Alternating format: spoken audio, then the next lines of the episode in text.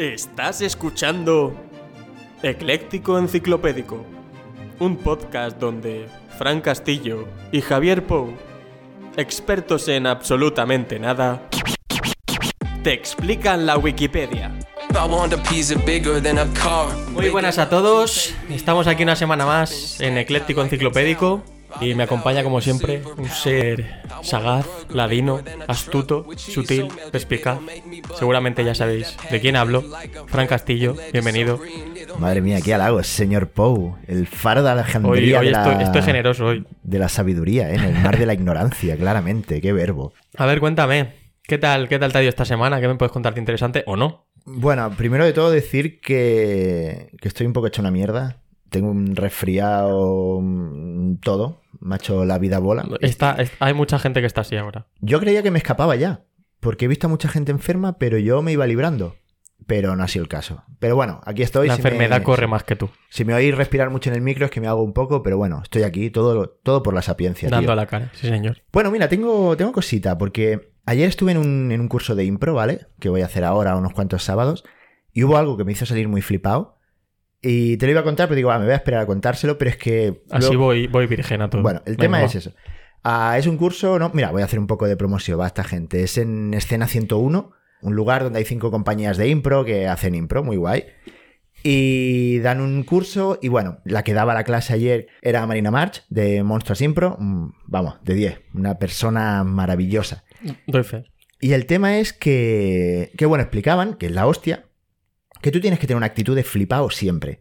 Porque claro, si tú entras a escena y De, estás- de los madriles. Claro, claro, madrileño a muerte o sevillano, es en plan, si tú estás en escena y no tienes muy claro qué está haciendo tu compañero o qué estás haciendo tú o tal, y, y dudas, el público te va a ver dudar y el público se va a desinflar, se va a venir abajo, pero si tú estás súper flipado, Ya, pero flipado, flipado de faltoso con tu compañero. no, no, no, flipado en plan, yo qué sé, voy a comer, De que, te- de que voy a hacer estás súper seguro y. claro, voy a hacer, soy una tortilla de patatas, pues soy la puta mejor tortilla de patatas del mundo, que tú dices, ¿cómo? ¿Cómo haces tú de tortilla de patatas? Da igual, tú flipado con eso. Con cebolla o sin cebolla. Cebolla siempre y no, no habrá debate aquí.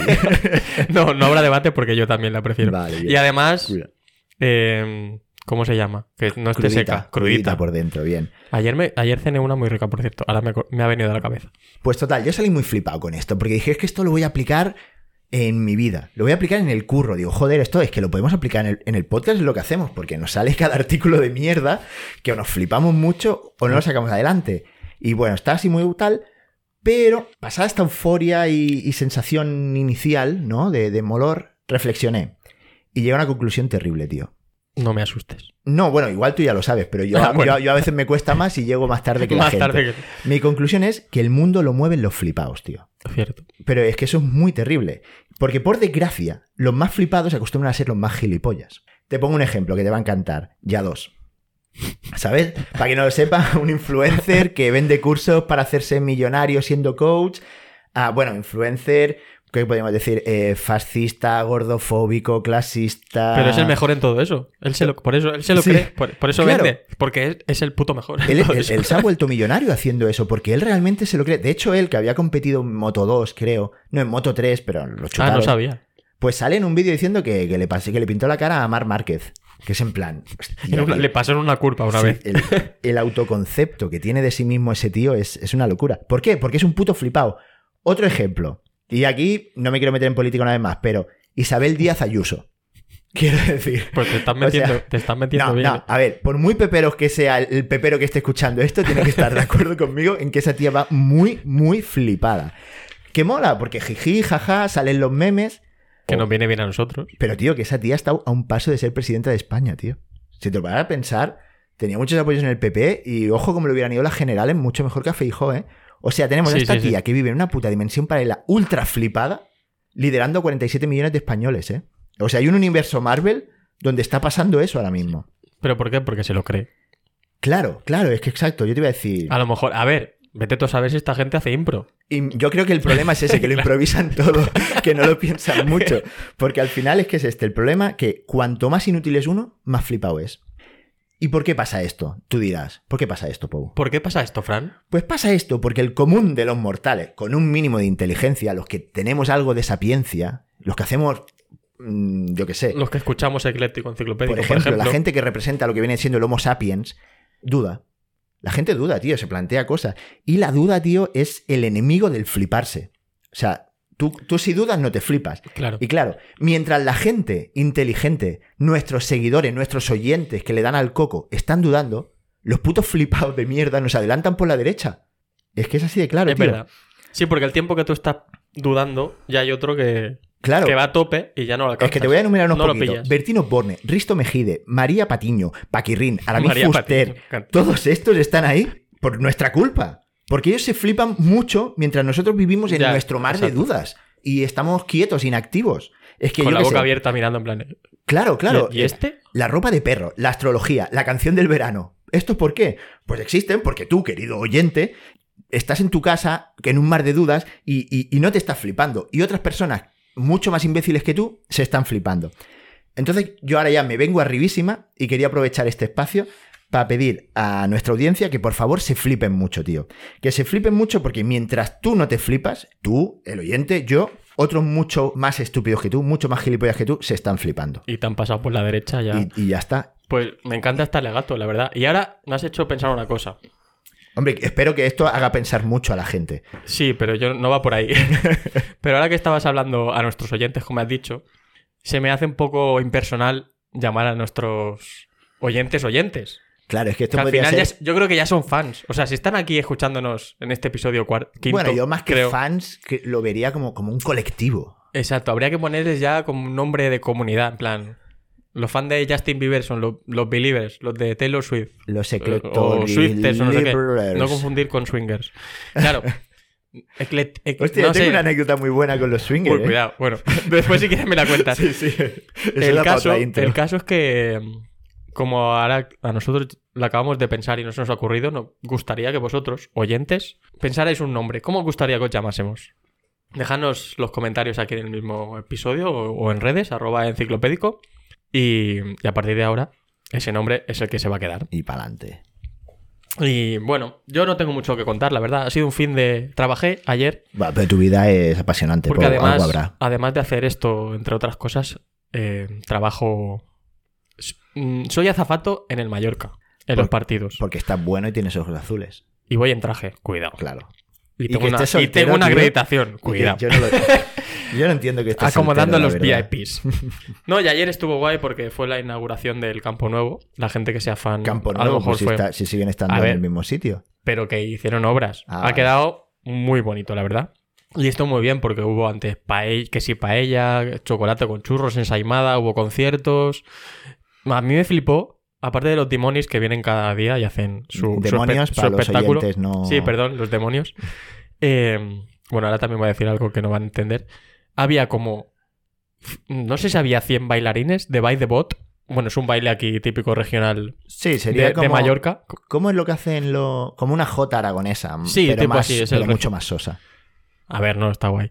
Se pusieron todos en el círculo central del, del campo a bailar y era flipante. O sea, mira, mm, creo que voy a subir. Pero tengo ¿cu- ¿cuánta gente podía haber tengo al- algún vídeo, pues a lo mejor había 100.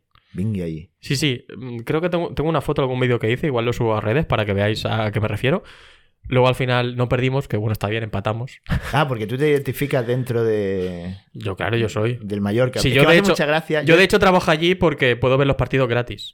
Yo soy, Básicamente. soy cero futbolero, como sabes, pero siempre me, me encanta eso de que un tío que está 60 años, ha fumado toda su puta vida, le sobran 30 kilos, sentado en su sofá, dice... Hemos ganado. A ver, campeón.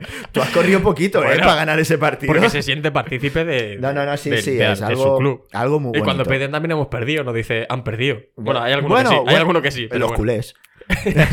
o sea, yo creo que... Xavi, Claro, no, que yo creo que no, siendo no futbolero, creo que no hay afición que le meta más caña al partido, que- al equipo que teóricamente aman, Bueno, como los culés, tío. depende- bueno, podríamos debatir y tal. Pero bueno, Pero no es eh, el caso. no, eso va a ser otro día. Eh, entonces vamos a continuar con, con el programa y vamos con la efeméride de hoy. A ver, vamos a ver. Tal día como hoy, Fran, un 23 de enero. Vamos a ver qué nos depara. Hostia. En el 1954, el escritor estadounidense Ernest Hemingway sobrevive a dos accidentes de aviación ocurridos en dos días consecutivos. Van, esto es cierto, ¿eh? está en la Wikipedia. Es que dicho así parece. Igual hay gente que no sa- Yo no lo sabía, por ejemplo. No, yo sabía que este tío escribía. Sí, poco exacto. más. Premi- bueno, un premio Pulitzer Exacto. Premio Nobel también fue. premio Nobel, sí, sí. también. Ah, el lobo y la mar. Yo no lo acabé. El lobo y la mar. El- sí. El viejo y el mar. Ah. Pues por ahí sería la cosa. Es que, ¿Tú, Fue- tú qué, tú qué libro te has leído, Frank? pues mira, te diré que fue de los primeros libros que me empecé a leer en inglés cuando quería practicar inglés y tal. Y lo dejé porque no me está entrando una Claro, mierda. porque igual confundías viejo con lobo. Sí. Entonces no entendías el Pero- argumento. no, no, porque aquí he mezclado los conceptos. El lobo de mar, que es un concepto muy bonito, y, y el viejo. Y la mar. Pero a, la- a su vez, el viejo del viejo y la mar es un lobo de mar. También es un restaurante de aquí de Palma que está muy rico. Y que no nos De ha pagado mariquita. por hacerle publi. Yo ahí Pero no voy a decir dónde está. Vale, pues voy a leer un poco. En 1954, cuando estaban en África, Hemingway casi murió en dos accidentes aéreos sucesivos que lo dejaron gravemente herido. Como regalo de Navidad a, Me- a Mary, su mujer, entiendo, había contratado un vuelo turístico sobre el Congo belga. En camino a fotografiar las cascadas Marchanson desde el aire, el avión chocó contra un poste de electricidad abandonado y tuvo que realizar un aterrizaje de emergencia en la densa maleza. Que una cosa, en el, en el Congo belga, cuando iban a las cascadas, muchos postes de electricidad abandonados no debía haber. O sea que el- lo primero, mi pregunta es que no lo debe poner, ¿era Hemingway quien llevaba el avión? Porque igual el tío tenía nociones. Es que no lo pone. Claro, eso me ha quedado claro. Y, yo- un poste abandonado, no debe haber muchos por allí. ¿Por qué vas a chocarte con un Pero es poste que te digo abandonado? una cosa, tío. Tú imagínate un descampado, ¿vale? Y un poste en medio. Es más difícil darle al poste con el avión Por eso, que no dártelo. O sea, joder. aquí nos falta información, ¿eh? Aquí sí falta contexto a saco, porque bueno. A y ver. Mary no sabemos si era su mujer, igual era su amante. Bueno. A saber qué sí. estaban haciendo mientras. No, no, sí, porque en la foto pone Hemingway y su esposa Mary de Safari. Ah, vale. Las lesiones de Hemingway incluyeron una herida en la cabeza, mientras que Mary se rompió dos costillas. Uf, eso duele, ¿eh? Al día siguiente, en un ¿Te has intento. roto de- alguna costilla alguna vez? Me fisuré una. Ah. Y eso duele, Duele. un montón. Ah, al día siguiente, en un intento por llegar a la asistencia médica en, en TV, abordaron un segundo avión. Hostia, habría que tener huevos, ¿eh? Para haber tenido un Sí, sí, accidente coger- Yo me hubiera ido en A autobús. Un segundo avión que explotó durante el despegue. Madre, tenía la negra esta gente. Hemingway sufrió quemaduras y otra conmoción cerebral, Otra. esta vez lo suficientemente grave como para provocarle una pérdida de fluido cerebral. Uf, se quedó... Aquí pilló, ¿eh? Aquí- después de esto no volvió a escribir. No lo sé, pero O- finalmente, Relatos cortos. Sí, fina- finalmente llegaron a NTV desde donde dieron cuenta a los periodistas que estaban cubriendo una historia de la muerte de Hemingway. Ojo, no, que no estaba, que no murió. Hombre, a ver, si te, te llegan y te dicen, Claro. oye, Hemingway ha tenido Dos. dos, accidentes de avión Claro. seguidos. Tú ya empiezas a escribir, bueno, era un tío genial, no sé qué. Claro, eh, Una gran pérdida, porque, macho, es lo normal. claro, informó a los reporteros de su error y pasó las siguientes semanas recuperándose y leyendo sus obituarios prematuros. Qué grande. Eso no lo puede hacer mucha gente. ¿eh? ¿Qué es un obituario? Lo de la, como la, lo que te escriben cuando mueres. En Ah, claro, ah, qué bueno, tío, claro. Claro, eso no puede hacer mucha gente. La gente lo daba por muerto. Por muerto y ¡Oh, empezó a Qué escribir. maravilla poder. Bueno, como hacen ahora en internet con Claro. muchos que ha muerto, no sé qué, y otro, "Eh, estoy aquí. Javier Pou, Claro. gran azafato, Exacto. mejor podcaster, ¿no? Estoy leyendo la Exacto. mierda que te pusieron. Qué maravilla. Murió haciendo lo que más quería. Claro. Eso. Y bueno, a pesar de las heridas, Hemingway acompañó a Patrick y su esposa en una expedición de pesca. Este no para, prevista en febrero, o sea, ni un mes. No, no, no quería, no quería perder el tiempo. ¿eh? Te digo una cosa que, pobre esposa de Hemingway, pues te digo yo que en un mes lo de las costillas no le tenía que doler. Claro. Un rayo, pero Hombre, bueno. es que el señor había vuelto a nacer dos veces. Ya, ya, Digo, claro. ahora qué me, va- qué me puede pasar. Páralo. Claro, ella quería Claro. hacer de todo. Lo primero, pescar. Eh, en un incendio forestal fue nuevamente herido, herido, sufriendo quemaduras de segundo grado en las piernas, el torso, los labios, mano izquierda y el antebrazo. La puta es tremenda, tío. Meses después en Venecia, como diga que otra vez sobreviven, mira. Mari enumeró las graves lesiones de Hemingway, ¿vale? Dos discos intervertebrales agrietados, una ruptura hepática y renal, una dislocación del hombro y una fractura de cráneo. Madre poco mía. poco me parece. La verdad.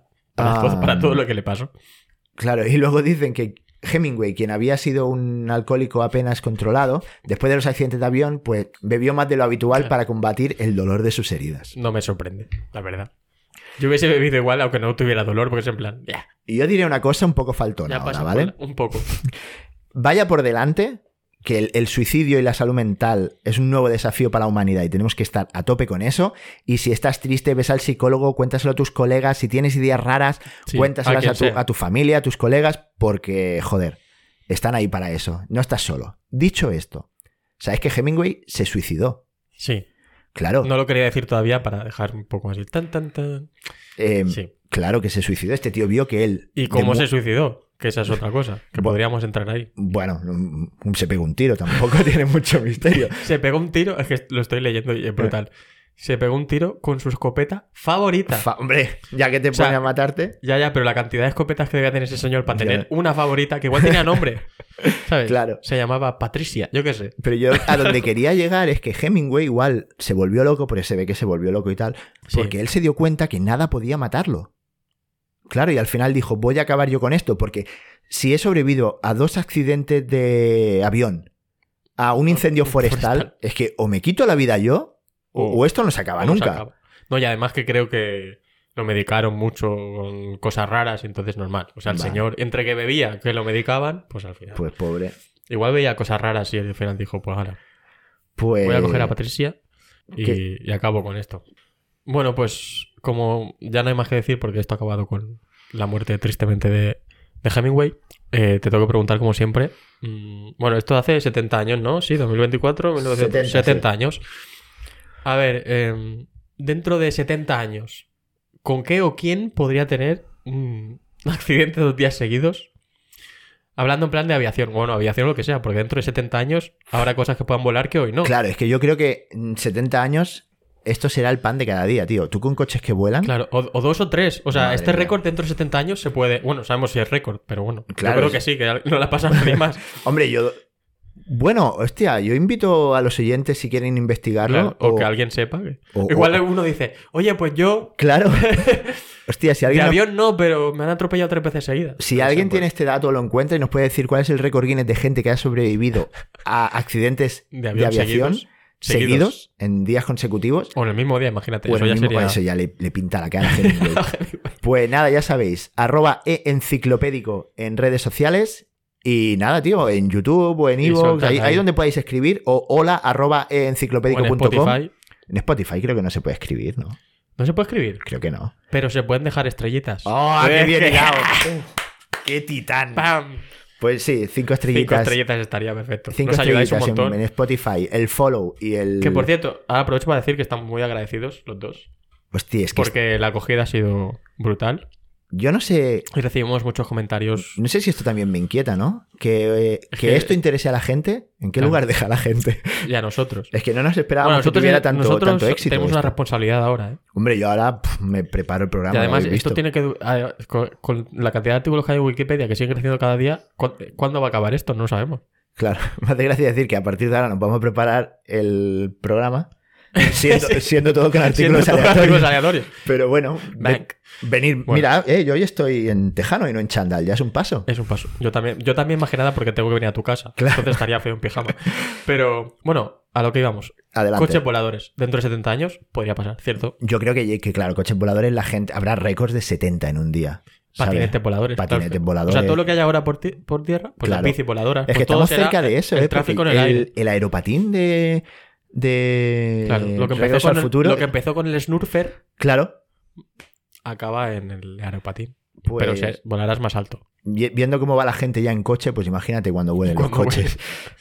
Habría que hablar cómo se. cómo se. cuáles serían las normas de eso, ¿eh? Podría ser brutal. Bueno, pues. eh, ya veremos, a ver, dentro de 70 años, si estamos todavía por aquí. Como hemos dicho, que esto puede ser infinito. Veremos si se cumple, si ese récord lo rompemos. Y entonces pasamos a.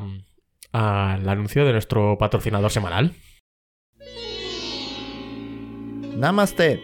Soy el Brahman Cruz Honda San Ojete y quiero invitarte al mío próximo retiro Armonía Duodenal. Quiero compartir contigo décadas y conocimiento de sintonización energético a través de la imposición anal a través de Astro Rey. 1906-7 yendo a buscar agua para maestro mío y yo tropezar con rama sagrada, caer de bruces doblándose mía túnica y dejando posaderas mías descubierto. Tercer ojo mío quedar alineado a 60 grados de sol cósmico. Absorción de energía a través de tan noble orificio. Alineo todos míos chakras y bronceo alma mía. Si tú quieres iluminar ojo tuyo y vivir paz y plenitud, buscar yo en Satalaya de Ibiza de lunes a viernes cuando está el sol más arriba. Apruna Pranam. Matrícula gratuita si trae su propia crema solar. No nos hacemos responsables de posibles quemaduras y viajes astrales. No incluye seguro médico. Eh, a ver, Fran, tengo una pregunta después de esto que es obligatoria. ¿Te has quemado el ano alguna vez? Pues yo no. No me quemo el ano, lo mantengo... No necesariamente con esta práctica, ¿eh? No, no, no. Mi, que- mi ano ha estado siempre oscuro y frío.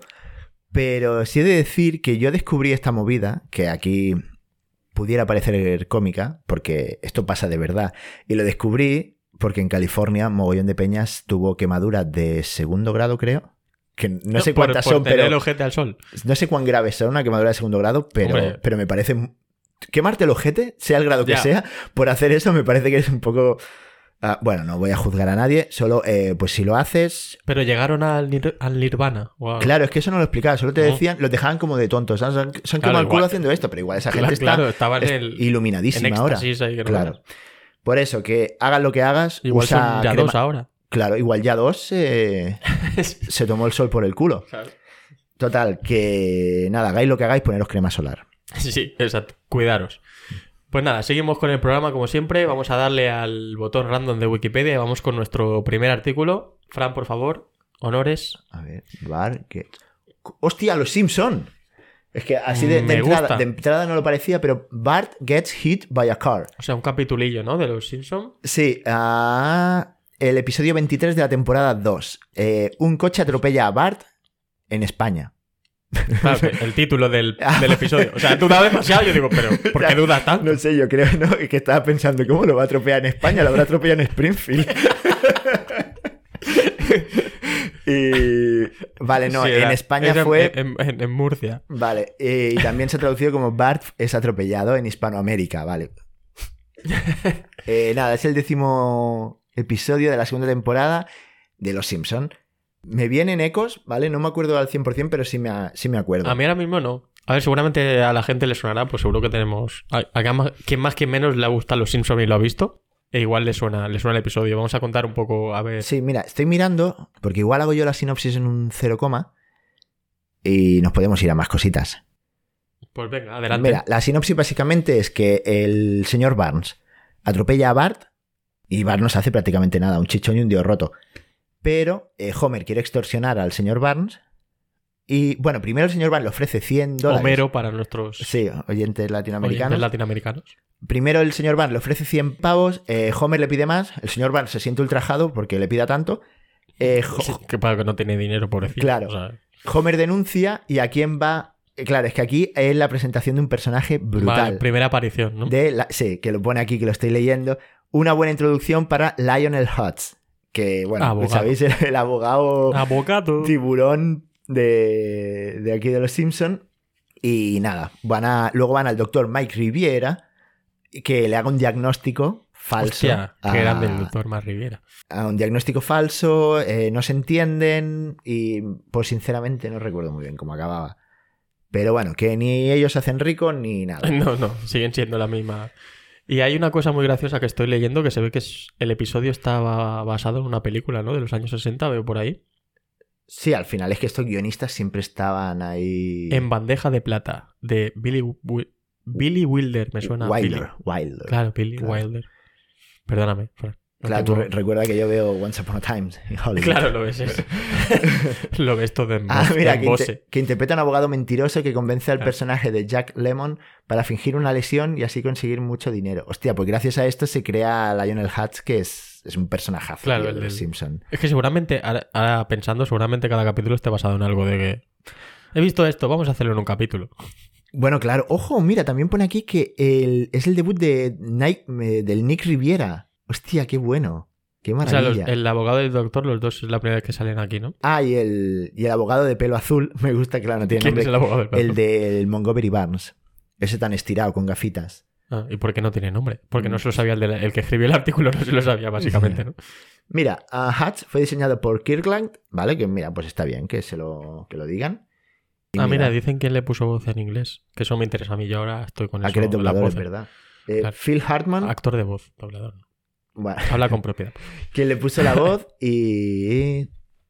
Ah, mira, el mismo que hace Troy McClure. Oh, qué maravilla. Y en España no sé quién... No lo pone. No lo pone, ¿no? Está feo. Estupendo, pues con esto yo creo que ya queda, queda explicado el capítulo. Si alguno recuerda alguna anécdota más de esto, que nos, que nos escriba. Y bueno, nos da tiempo para, para un segundo, Fran. Pero antes de eso, eh, habíamos pensado para siguientes episodios que vosotros, oyentes, de momento otra vez digo, pudierais sugerir, sugerirnos artículos que os gustaría que comentásemos o algo que os gustaría aprender, que, que Claro, es no esto- sepáis mucho del tema, que nos digáis y, y para próximos episodios podríamos hacer uno de los dos artículos que normalmente hacemos, pues uno vuestro sugerido. Es que está bien que lo digas porque es que esto ya va a pasar, porque no sé por qué la gente ha empezado a preguntar. Ah, sí, o sea, sí, ya- sí, o sea, ya nos ven como... Como, ah, por favor, me da pereza a mí buscarlo, O sea, cuéntamelo. no sé en qué momento la coletilla esta que decimos de expertos en En- absolutamente nada, nada. pues la gente no lo ha entendido y nos han dicho, hostia, ¿podríais hablar de esto? Explícame. Explícame, tal. Pues claro que sí, hombre. Sí, estaría bien. A mí me parece estupendo. O sea, a quien se le ocurra o quien quiera saber algo, pues sugerirnos artículos de Wikipedia o temas así en general que nosotros buscamos el Nos- artículo, nos vamos a hacer trabajar y para siguientes episodios podríamos... Nosotros lo aterrizamos sin problema. Pero de momento vamos a, a por el segundo artículo, Fran. Otra vez, botoncito. Página aleatoria, por favor. ¿Y con qué nos encontramos? Uy, hay risitas. Es que no sé que- si esto es un artículo siquiera. Pone trabajo productivo e improductivo. El trabajo productivo se refiere a aquel que trabaja, que tiene la capacidad de modificar el valor de uso de las mercancías o de proporcionar servicios, generando la riqueza material y no material que sostiene a la sociedad. En un sistema socioeconómico capitalista, además, los capitalistas pueden apropiarse de esta parte de esa riqueza en forma de plusvalor. Vamos, que se vean con la pasta que han generado otros. Eso es lo que ha dicho el capitalista. Pero básicamente, Pero claro, entonces, si generas valor, ya se supone que el se trabajo que has hecho para la sociedad. es productivo, como el nuestro. Claro, claro, pero aquí entran varias cosas. Primero, define valor. Porque, seamos sinceros, Sí, eh, a la gente no le aporta ningún valor saber que antes del snowboard se inventó el snarf. como que no. A los cuñados. Claro. A todos los cuñados les aporta. Claro, el valor aporta. que nosotros aportamos a esta sociedad es que no van a haber más silencios incómodos. Claro. Tú imagínate una primera cita. Claro, Tú sueltas lo del Snurfer o, o sueltas lo de los accidentes de Hemingway y, y quedas de puta madre y piensas, Sí. "Joder, este tío es. sí, este pero tío, te avecino yo que esa Es noche. interesante. Sí, pero ya te traigo yo que esa noche vas a acabar solo en casa pintando Warhammer. y Pues no, y a no ser. A no ser que la otra, la otra persona sea también fan de Ecléctico Enciclopédico. Ok. Que ahora igual se, se empiezan a encontrar. Fran, esto estamos creando Sí. comunidad. Ah, bueno, según esto, pues eso, cosa que puede aportar valor a la sociedad y un, y un tema monetario. Y vamos allá, que yo creo que en España estamos más familiarizados con esto. Yo que he tenido que trabajar con gente de Alemania, Inglaterra y, Claro. y de por ahí. En contraposición, el trabajo improductivo es aquel orientado al mantenimiento de orden basado en clases sociales y que no genera riqueza por sí mismo, como el gobierno, las Fuerzas Armadas, el mantenimiento de la propiedad privada o las operaciones financieras, entre Qué otros. faltoso, ¿no? O sea, ya te está diciendo que el no sirve para nada. No sirve para nada, tío. El gobierno, las Fuerzas Armadas, todo eso no. Joder, esto lo ha escrito un anarquista, loco. sí, estaba resentido con. No, no, lo que quiere decir es que eh, es un trabajo que se tiene que hacer, Sí, pero, pero, que, no, que, no... hace un beneficio directo. Como si fuera. Que no- no es palpable, no es tangible. Claro, sí. Claro. Que se ve a lo mejor. Y se ve más a largo plazo. en plan. Mira, esto lo vamos No a leer entero porque es corto. Tanto Dale. el trabajo productivo como el improductivo pueden ser asalariados, siendo la riqueza generada por el productivo la responsable del mantenimiento tanto de los trabajadores productivos como de los improductivos, así como de la clase capitalista. Se trata de conceptos centrales de la economía política clásica cuya concreción ha ido variando a lo largo del tiempo. Fueron planteados primeramente por la escuela fisocrática, para más tarde tener importantes aportes por Adam Smith y finalmente precisados por la crítica de Karl Marx y posterior desarrollo de la teoría marxistas. Productivo e improductivo. Es un poco. A ver, al final. O sea, improductivo que a corto plazo, pero luego al final. Pues podría ser productivo. No, pero hay gente improductiva, eso es así, ¿no? Y dice eso, ¿no? Que los productivos, pues también hacen riqueza para los improductivos. Y esto me molaba mucho. Mi hermano envió un artículo bastante gracioso en el que al final, tío, sobre todo los curros de oficina y curros de oficina con muchos, muchos, muchos trabajadores, no dejan de ser guarderías para adultos, tío. Sí, al final estás encerrado ahí. Claro, porque al adulto hay que darle unos horarios, un- Claro. una- unas cosillas, unas rutinitas y tal. Van ahí, les hacen mover cuatro Excel. Al final, joder, la mitad de curros así. Probablemente con tres personas motivadas se comerían el de 50. Lo, lo sacas. Es Claro, verdad, pero bueno. ser. Pero no se está teniendo en cuenta el valor improductivo de trabajos como guarderías de adultos en la sociedad. Efectivamente, no se ve, no se ve porque no, no lo planteas. Porque no se rentabiliza. Es que al final no todo Claro. es dinero. Con esta reflexión, yo creo, yo creo que podemos acabar aquí. Vamos con las conclusiones, porque yo creo que ya ha quedado bastante curioso. ¿Con qué te quedas? Yo tengo claro con qué me quedo. Ya, yo creo que hoy indiscutible campeón Hemingway. Dos- Campeón. Mira, además cojo un avión el martes. Y el miércoles, Same. El miércoles también cojo un avión. No, que estaría guay, digo, por tenerlo No, no, voy, voy, voy, voy y vuelvo el mismo día. No lo sé. Claro, aunque Al sobre- mismo día, hostia. si que puede romper récord. Claro. si tengo dos accidentes el martes Cuidado, y eh. sobrevivo a los dos, Que no hay que esperar 70 años, ¿eh? claro, ojo. Bueno, esto me deja muy tranquilo. Bueno, ¿eh? esperemos que vuelvas con las menos lesiones posibles. Yo- yo- Es que lo puedas contar por, pero por no habrá récord porque yo te digo que si sobrevivo un- a un accidente de No te avión, subes al otro. o sea, no me vuelven a ver el pelo en, una, en un avión en la vida. Vienen nadando a la isla, vuelven nadando. O en lanchita. Pues sí, yo también voy a quedar con eso porque ha sido lo más. Lo más sorprendente así. Y- Pues bueno, Pau, sí. ha sido un placer meter más información y cultura al disco duro de mi cerebro, tío. Como siempre, yo también. Al final de eso se trata, de, de que la gente aprenda. Y hasta aquí el día de hoy. Que tengas buen resto de semana. Igualmente a vosotros, nos vemos. Chao, chao. Hasta luego. When you have big hunger, there's only one place to go. Food location. Whatever you're craving, we got you covered. Fish sticks, candy, sawdust, whatever your picky ass likes. Open 24-7. Eat it up. Don't be a clown. The price is right. So come on down. Food location.